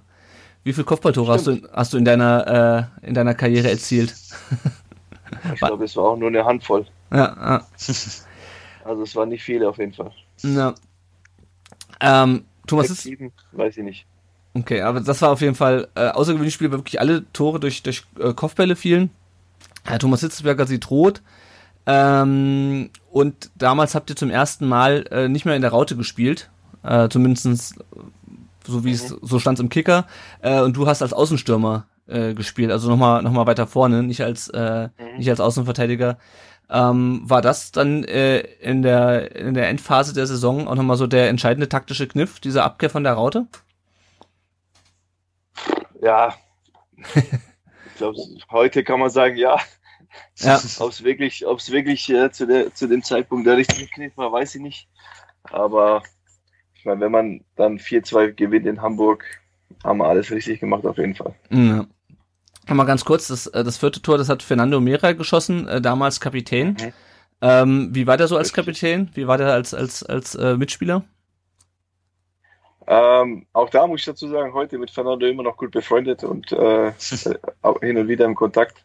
Ähm, ja, Fernando muss man dazu sagen, wenn der in die Kabine kam, wusste man, der Chef ist da. So habe ich das äh, immer empfunden. ähm, absoluter Führungsspieler, einer, der auch äh, mal Dinge angesprochen hat, die nicht jeder vielleicht sagen würde, auch nicht jeder hören möchte, Mhm. ähm, was aber absolut eines, äh, eines Kapitäns äh, ja für, oder für einen Kapitän auch nötig ist hin und wieder und auch würdigt. Ähm, ja und ein super Athlet, ein guter Spieler, ähm, glaube ich auch eine äh, wirklich gute Karriere hinter sich mit ganz, ganz vielen Spielen für sein Land gemacht und Ah. Europameisterschaften gespielt und so weiter. Und ähm, ja, ein absoluter, ja, ein Kapitän, wie man sich vorstellt, meiner Meinung nach. Mhm. Gab es mal so eine Phase in der Saison, wo er mal Sachen ansprechen musste, die, die keiner hören wollte? Ah, in der Saison weiß ich es ehrlich gesagt nicht mehr so genau, ähm, weil wir eigentlich ähm, durchgehend bis auf die Anfangsspiele äh, eigentlich immer gut dastanden. Ähm, aber auch in dieser, in, in, in guten Phasen muss natürlich ein Kapitän trotz alledem ähm, das verkörpern und äh, vorne weggehen und äh, ja, letztendlich alle immer wieder einholen, Mhm. ähm, die dann meinen, so, ah, jetzt läuft's eh, äh, uns kann nichts passieren, ähm, wir, wir sind gut genug, um Mhm. Gegner man, XY zu schlagen. kennt man beim VfB, die Haltung. Ja. Richtig. Und ähm, ähm, das, das äh, muss natürlich dann auch ein Kapitän letztendlich auch vorleben, da ähm, professionell zu bleiben, diszipliniert zu bleiben. Ja. Und das kann ich äh, Fernando nur zugute sprechen. Ja. Nächstes Spiel, äh, ein äh, auch denkwürdiges Spiel, nämlich das 2 zu 1 gegen Hannover, auch wieder mit einem frühen Tor von dir. Ähm, wie kam das, dass du ständig so frühe Tore geschossen hast? Also wir hatten es ja vorhin schon. ähm, zumal du auch dann äh, gegen Ende der Saison wirklich nochmal auf dein Torekonto nochmal hochgeschraubt hast. Ähm, Bist du einfach immer gut reingekommen in die Spiele oder lief es einfach Ich generell? denke, das wird wird's gewesen sein, ja. Ähm, nee, keine Ahnung. Also wenn ich das so lese, habe ich wirklich viele frühe Tore gemacht. Ja. äh, gar nicht mehr so im Kopf gehabt. Ähm, ja, keine Ahnung. Ich kann dir das gar nicht, ehrlich gesagt, kann das gar nicht so genau sagen. Ja, du hast ja schon gesagt, das fiel dann auch wirklich so, äh, kam dann wahrscheinlich auch einfach in den Lauf irgendwann, ne? also spätestens als dann nach, genau. nach diesen Spielen. Ähm, ich erinnere mich vor allem an das 2 zu 1, äh, das war nämlich ein sehr sehenswertes Eigentor von Suraf und äh, Hanno Balic, äh, nach dem Lupfer von, ähm, nach dem Lupfer von Streller. Ähm, da weiß ich noch, da stand ich in der Kurve und habe gedacht, ich sehe nicht richtig. Ähm, weil äh, der Ball wurde gelupft und die wollten beide irgendwie den Ball klären. Äh, und, äh, das war sogar auf die Cannstatter Kurve zu, das Tor, gell? Ja, genau. Ja. Und ja, Robert Enke stand im Tor, ja. Ja, ach, richtig, echt genau, richtig. Ja. Und äh, legen sich das Ding äh, rein. Äh, was hast du gedacht, als du da auf dem Platz standst? Hat man da Mitleid insofern, dass man denkt, oh Gott, wie kann man sich so ein Eigentor fabrizieren? Oder äh, was, was denkt man da?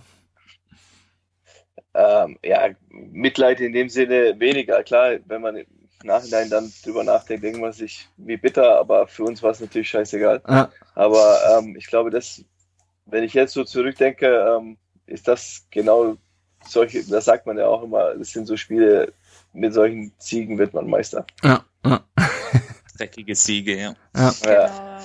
Genau. Ähm, Schalke und Bremen haben allerdings auch weiter gewonnen. Äh, der VfB war immer noch vier Punkte hinter Schalke und zwei hinter Bremen und zwei vor Bayern. Äh, und gegen die ging's auch äh, in der nächsten, am nächsten Spieltag am 30.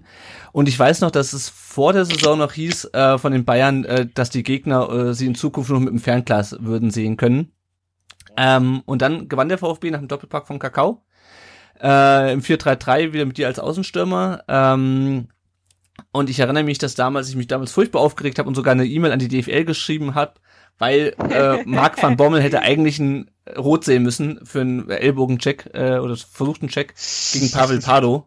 Ähm, genau, Damals hat man noch E-Mails geschrieben, heute ist das hier Twitter. Ja, genau.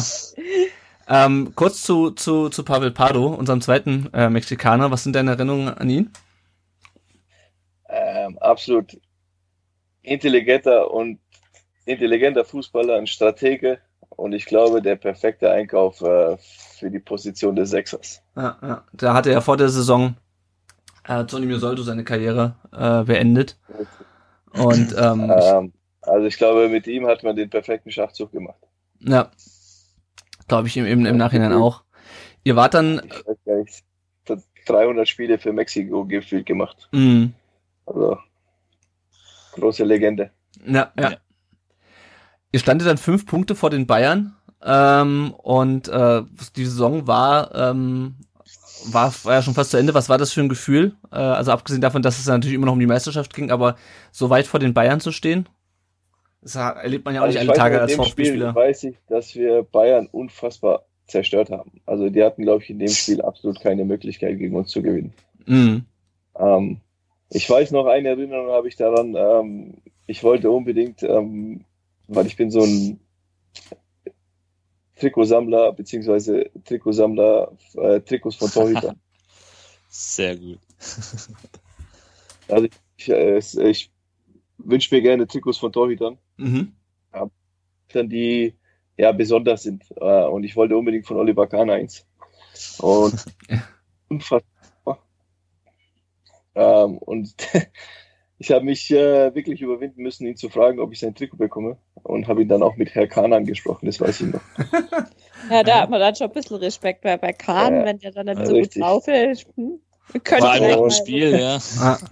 äh, vor allem nach so einem Spiel. Ähm, ich glaube, der hat, glaube ich, auch mal während dem Spiel einen Ball irgendwo hingedroschen, glaube ich, aus, aus Wut. Mhm. Ähm, und ähm, ja, lustigerweise kam es dann genau anders, wie ich es mir vorgestellt habe. Er war dann super nett und hat mir dann auch das Trikot gegeben und hat meins, glaube ich, sogar genommen. Ah, ja. was noch hat und ich weiß ich gar nicht. ähm, ja, und da war ich im Besitz. und hat es heute noch wahrscheinlich, ne? absolut, natürlich. Sehr cool. Gut. Genau. Dann kommen wir zum 31. Spieltag. Äh, ein 1-0 in Mönchengladbach und den Siegtreffer schießt Roberto Hilbert. Ähm, Gladbach damals kann man sich heute auch nicht mehr vorstellen, Tabellenletzter. Ähm, und der VfB springt da auf Platz 2, weil Bremen in Bielefeld verliert und ist nur ein Punkt hinter Schalke, das äh, in Bochum verliert. Ähm, Siegtreffer am 31. Spieltag äh, im Meisterschaftskampf, was ist das für ein Gefühl? Ja, vor allem, wenn es das 1-0 ist. Ähm, und ich kann mich erinnern, es war auch wirklich ein sehr, sehr schönes Tor. Ähm, und ja, da wusste man, okay, wir haben wirklich eine Chance, eine reelle Chance, äh, wirklich äh, oben mitzuspielen. Ah. Und das ging direkt so weiter. 32. Spieltag, 2-0 gegen Mainz. Äh, das 2-0 wieder durch dich, also quasi auch wieder das, das Siegtor, äh, wenn man so will. Damit standet ihr 10 Punkte vor den Bayern am 32. Spieltag. Das hieß, dass Platz 3 äh, und die Champions League Quali damit auf jeden Fall sicher war. Ähm, und Bremen hat damals in Berlin gewonnen, war ein Punkt hinter, äh, hinter euch und Schalke gewinnt gegen Nürnberg, war ein Punkt vor euch. Ähm, Champions League Quali sicher. Ähm, habt ihr wahrscheinlich war wahrscheinlich erstmal gar kein Gedanke dran verschwendet, sondern eher äh, Meisterschaft, oder? Hat das irgendwelche eine Rolle gespielt, dass man wusste, man hat, kann auf jeden Fall nächstes Jahr eventuell in der Champions League spielen, egal wie die Saison ausgeht? Ja, sowohl als auch. Also man hat schon äh, sich gefreut natürlich. Ich glaube auch der Verein hat sich natürlich, ist wie heute auch äh, natürlich auch ein wirtschaftlicher Aspekt gewesen, mhm.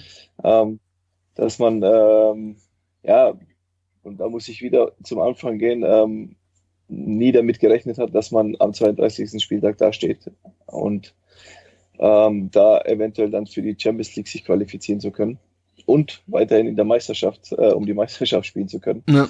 Ähm, ja, es wurde immer ernster. Ja, und dann kommen wir auch schon zum meinem, ich glaube, das ist mein Lieblingsspiel ever, das 2 3 zu 2 in Bochum am 33. Spieltag, wo die Hälfte des, ja. wo die Hälfte des Ruhrstadions gefühlt okay. äh, rot getragen hat. Der VfB kommt zweimal zurück. Äh, Mario Gomes spielt äh, wieder, feiert sein Comeback und äh, ihm fällt eine Flanke auf den Kopf und er macht sie rein. Die Parade von Timo Hildebrand hast du schon angesprochen. Äh, und gleichzeitig verliert Schalke in Dortmund das Derby und Bremen verliert gegen Frankfurt. Der VfB ist am 33. Spieltag der Wellenführer und kann auch nur noch höchstens Zweiter werden, weil Bremen durch diese Niederlage abgehängt war. Ähm, wie war es auf dem Platz? Also gerade dann nach dem nach dem Spiel, wie, wie war die Stimmung bei euch? Äh, nimm uns mal so ein bisschen mit in die in die Kabine oder aufs Spielfeld in Bochum. Ja, ja, das kann man eigentlich gar nicht so 100% beschreiben, wenn ich ganz ehrlich bin, weil das war unglaublich, weil man dann äh, natürlich gehört hat, äh, Dortmund verliert, äh, verliert äh, ähm, gegen Schalke zu Hause. Andersrum. Äh, äh, andersrum auch Schalke, genau richtig. Ähm, was natürlich super in das ganze Bild passt. Ähm, und ich weiß noch, ich, wie hieß der Schiri damals? Michael Mayer, kann das sein? Ich müsste mal nachgucken. Der Schiedsrichter damals so. Erzähl mal weiter. Michael Mayer, äh, der glaube ich von Mario damals so durchgeschüttelt wurde, wie das Spiel äh, zu Ende war. Ähm, mit äh, Timo seiner Parade, ähm, wie du es angesprochen hast, das Stadion war gefühlt rot. Ähm, ich hatte in der Kabine leider nicht die Möglichkeit, weil ich hatte Dopingkontrolle, das weiß ich heute noch. ähm, Toll. musste dann mehr oder weniger hinterherfahren. Ähm, ja, aber es kann man, man kann das gar nicht so wirklich ja. äh, in Worte fassen. Michael Mayer, richtig? Florian. Florian, Florian ja, stimmt. Ja. Aber Mayer war zumindest schon mal ja. richtig. ja, der wurde, das weiß ich ja von Mario damals durchgeschüttelt. Äh, ähm, äh, aus Freude. Ja, ist dann bist du Tabellenführer und weißt, okay, jetzt kannst du es wirklich packen und äh, wirklich deutscher Meister, äh, deutscher Meister werden. Ja. Und das ein, genau. quasi ein Jahr, nachdem du, äh, nachdem du ja erst in die erste Liga gewechselt warst, aus der, aus der zweiten Liga. Richtig. Äh, wie Richtig. oft hast du dich in, im Laufe der Rückrunde gekniffen? Also als es dann irgendwie immer konkreter wurde, dass es, äh, dass die Saison wahrscheinlich ganz oben äh, enden könnte? Ja, ziemlich oft sehr, sehr oft. Ähm, weil es halt, äh, ja, so im Laufe der Rückrunde vor allen Dingen, ähm, ja, wie schon gesagt, du bist in den Lauf gekommen, du hast gewonnen, hast gewonnen, hast gewonnen, bis nach dem Schalke-Spiel sieben Punkte hinter Schalke ähm, und verlierst halt kein Spiel mehr danach. Mhm. Ähm, war so in der Zeit so ein bisschen surreal alles, ähm, aber spätestens nach dem Spiel wusste man, okay, wir sind in der Realität angekommen. Genau, und dann kam ja der, der letzte Spieltag gegen Cottbus. Und ähm, da, da, da, lag man ja dann erst ähm, hinten. Und ähm, wie gesagt, ich habe, äh, habe ich ja gerade vorhin schon mal erwähnt, diese Vorberichterstattung angeguckt von, von Hitzesberg und das sagte, also es war verrückt, es war ganz leise im Stadion auf einmal, als man denn hinten lag und es war eine ganz komische Stimmung. Hast du das auch so wahrgenommen? Absolut, also das fing ehrlich gesagt schon äh, an, wie wir vom Hotel abgefahren sind. Mhm. Ähm, es war komplett ruhig im Bus. Ähm, alle waren irgendwie so in ihrer eigenen Welt äh, in der Zeit. Ich meine, wir sind von, wie lange fährt man vom Le Meredier äh, ins Stadion? Fünf Minuten, vielleicht zehn Minuten maximal. Zehn ähm, Minuten, ja. Und äh, in den zehn Minuten, das hat sich angefühlt wie eine Stunde. Ähm, dann kommst du da ins Stadion und alle sind auf der Straße und haben ihre Fahnen in der Hand und die Meisterschale, diese Pappmeisterschale in der Hand. Und mhm. du fährst da rein und irgendwie, ja, wie Sitze auch beschrieben hat, irgendwie war es so ein bisschen, du hast gemerkt, okay, du kannst was holen, du kannst aber auch irgendwie das verlieren, das Ding.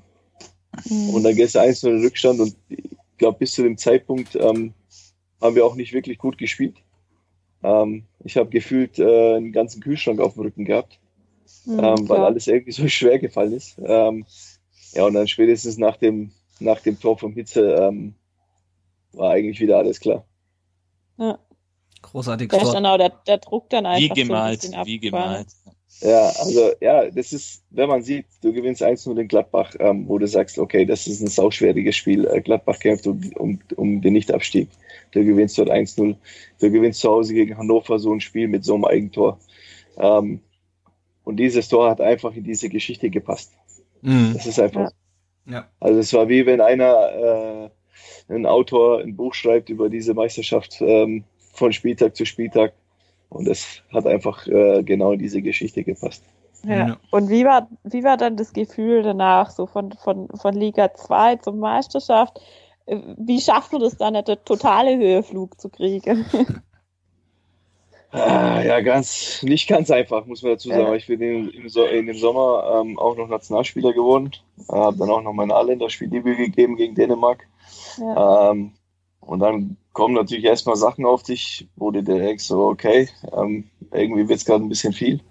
Ähm, mit, mit anderen Einflüssen, äh, ob das jetzt irgendwelche Sponsoren sind oder ähm, ja, so andere, andere Einflüsse, die da halt einer auf einen zukommen. Mhm. Ähm, toi, toi, toi, zum Glück weiß ich, wo ich herkomme äh, und bin, denke ich mal, immer geerdet geblieben. Sehr schön. Nur mal kurz, ja, zum, nur mal kurz zum Spiel. Ähm, es gibt ein Bild und ich erinnere mich noch, weil ich nämlich auf der anderen Seite stand, da stehst du auf dem Zaun vor der Cannstatter Kurve, äh, jubeln mit der, neben dir Pavel Pardo, glaube ich, mit der Meisterschale. Äh, was ist das für ein Gefühl? Nach, nach, nach dem Schlusspfiff dann da, da auf dem Zaun und äh, mit einem vollbesetzten Stadion feiern, die Meisterschaft.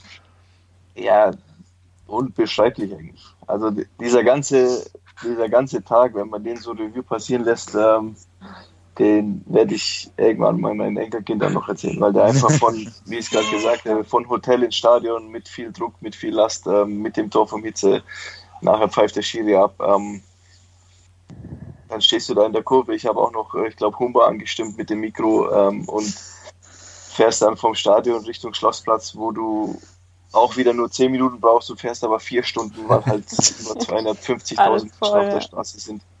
Mein Hemd war nachher alles andere, aber nicht mehr weiß. und dann kommt der Super GAU und du stehst mit den Van der 4 halt auf der, auf der Bühne und das ist schon absolut genial gewesen. Ah, ah, ah.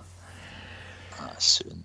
Gut. Schöne Zeit. Da, da ja. kommen die Emotionen wieder hoch. Ja, ja auf jeden Fall. Das ist, äh, als alter Fußballromantiker. Vor allem, vor allem jetzt in genau. Zeiten, wo wir gar keinen Fußball gucken können, finde ich, ist es ganz schon. schön, ähm, sich da nochmal dran zu erinnern. Ähm, genau. Ja, vielen Dank, äh, Roberto, dass du dir die Zeit genommen hast. Ähm, es war auf jeden Fall sehr interessant, mal mit jemandem zu sprechen, der wirklich alle 34 Spiele mitgemacht hat, als einziger. War dir das so bewusst, dass du in jedem Spiel auf dem Platz standst in der Meistersaison? Ähm, ja, irgendwann schon. ja, doch, ja. ja. Jedes Pokalspiel gemacht, noch dazu. Stimmt, über den Pokal haben wir jetzt noch nicht gesprochen. Das würde wahrscheinlich nochmal eine ganze, eine ganze Sendung füllen, inklusive des, des Pokalfinals. Deswegen haben wir gedacht, genau. wir beschränken uns auf die Liga. Ähm, ja, man kann dir folgen auf Twitter äh, unter roberto-hilbert. Bei Instagram bist du, glaube ich, auch. Also wer unserem ehemaligen äh, Meisterspieler da folgen möchte, kann das tun. Ähm, genau ja, wie geht es weiter in unserer Pause? Ähm, vielleicht, Jenny, du hast noch vorhin, äh, wolltest noch einen Spendenhinweis äh, Genau, also anbringen. ich wollte noch darauf hinweisen, dass die ähm, unser Nachbarverein quasi, ähm, der Allianz MPTV Stuttgart, die ja in der Arena spielen, also quasi direkt neben dem Stadion, ähm, beim Volleyball wurde die aktuelle Saison auch auf, abgebrochen. Die wären in den Playoffs gewesen, also hätte wieder um den Meistertitel mitgespielt. Ähm, allerdings liegt das jetzt mehr oder weniger brach und für, für einen Volleyballverein ist das nochmal was ganz anderes oder das ist nochmal ein ganz anderen finanzieller Hintergrund ähm, oder eben kein finanzieller Hintergrund dahinter. Deshalb sind die einfach auch noch viel mehr auf ähm, Einnahme für Tickets angewiesen. Und ähm, dementsprechend kann man sich jetzt ähm, auf der ihre Webseite ähm, für die ähm, äh, für diese Playoffs noch Ticket Tickets kaufe, gibt es für 10, 15 und 20 Euro und das ähm, dann quasi als Spende dem Verein zur Verfügung stelle. Man kriegt, glaube ich, irgendwie noch ein kleines Gadget oder so. Ähm, und das finde ich einfach eine gute Sache, weil ich bin ja so ein bisschen ähm, vorbelastet, da ich ähm, eben mal das Volleyball auch gespielt habe, selber aktiv. Und ähm, da einfach würde ich diese Plattform gern nutzen, einfach darauf hinzuweisen, dass man da einfach auch mal einem anderen Stuttgarter Verein vielleicht ein bisschen helfen kann. Ähm, ansonsten gibt es im Moment diese ganze Einkaufsprojekte vom Schwabesturm initiiert. Ich weiß nicht, CC hängt glaube auch noch mit drin. Ja. Äh, es gab heute noch mal eine Videobotschaft von Klaus Vogt, ja. von unserem Präsident, dass man zusammenhalten muss. Ähm, die könnt ihr euch auch gerne anschauen. Und wie gesagt, ähm, passt einfach alle gut auf, auf euch auf, bleibt zu Hause, bleibt gesund und ja, das war das, was ich noch sagen wollte. Genau. gut, wie gesagt, nächste Folge schauen wir mal. Wir haben da noch ein paar Sachen in Planung. Äh, ihr hört auf jeden Fall auch in dieser freien Zeit von uns. Äh, und jetzt wollen wir den Roberto auch nicht mehr länger äh, von seinem Kind fernhalten, das ich im Hintergrund höre. Ähm, bemerkbar macht. Ja, genau. Also vielen Dank nochmal, dass du dir die Zeit genommen hast. War sehr interessant, äh, mit dir über das Spiel zu sprechen. Äh, über die, das Spiel, genau. die Saison. Vielen, vielen Dank Alles. für die Einladung. Und auch von mir, bleibt gesund. Alles klar. Yeah. Gut, dann, lieb, liebe Hörer, vielen Dank fürs Zuhören und bis zum nächsten Mal. Ciao. Alles Gute, ciao. Ciao, ciao.